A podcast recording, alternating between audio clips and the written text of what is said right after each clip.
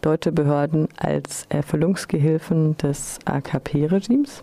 Der türkische Linke Mehmet Sarar wurde am 26.12.2019 am Badischen Bahnhof in Basel aufgrund einer von der Türkei beantragten Interpol-Fahndung von der deutschen Polizei festgenommen und saß dann in der JVA Freiburg in Untersuchungshaft. Inzwischen ist er wieder auf freiem Fuß. Zitat. Dies ist aber nicht der einzige Fall, in dem sich die deutsche Justiz als verlängerter Arm der Türkei benutzen lässt, sagt die Rote Hilfe Freiburg. Mehmet Sadr war am 26. Dezember von Paris aus auf den Weg in den Urlaub, als er am Badischen Bahnhof in Basel nach einer Polizeikontrolle aufgrund einer von der Türkei beantragten Interpol-Fahndung festgenommen wurde. Gegen ihn liegt ein internationaler Haftbefehl vor. In Frankreich ist er als politischer Flüchtling anerkannt. Sarah saß in der Türkei zehn Jahre lang für seine linken politischen Überzeugungen im Gefängnis und beteiligte sich dort unter anderem an einem 300 Tage andauernden Hungerstreik von politischen Gefangenen. Als Folge seines Gefängnisaufenthaltes in der Türkei leidet er am Wernicke-Korsakow-Syndrom.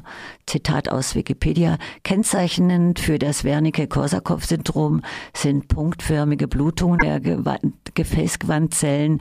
Meistens liegt ein Thiamin-Vitamin B-Mangel vor mit Mangelernährung. Zitat Ende. Seit 2011 lebt Sarah in Frankreich und hat dort auch politisches Asyl erhalten. Auch in Frankreich beteiligte sich der beruflich als Bauarbeiter tätige Linke an politischen Aktionen gegen Rassismus sowie an gewerkschaftlichen Kämpfen und an der Bewegung der Gelbwesten.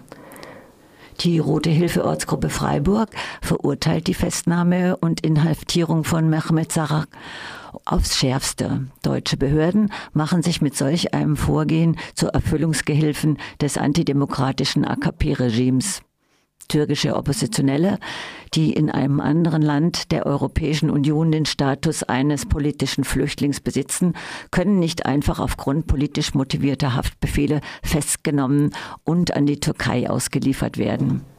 Der Fall reiht sich ein in eine ganze Serie des Missbrauchs von Interpol-Haftbefehlen.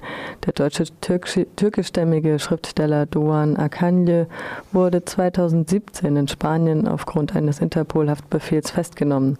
Ein Tag später befand er sich wieder auf freiem Fuß.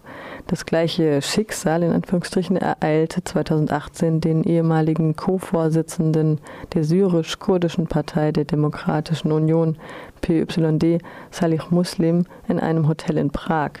Auch in diesem Fall nutzte die Türkei Interpol zur Jagd auf ihre politischen Gegner. Und das tut sie nach Einschätzung des Spiegels bereits seit dem Putschversuch 2016. Seitdem hätte Interpol mindestens 42 von der Türkei eingereichte Fahndungsersuche gegen Türkinnen und Türken im Ausland abgelehnt, so Spiegel Online. Betroffene sind nicht nur Linke, sondern auch Liberale sowie Mitglieder der Gülen-Bewegung.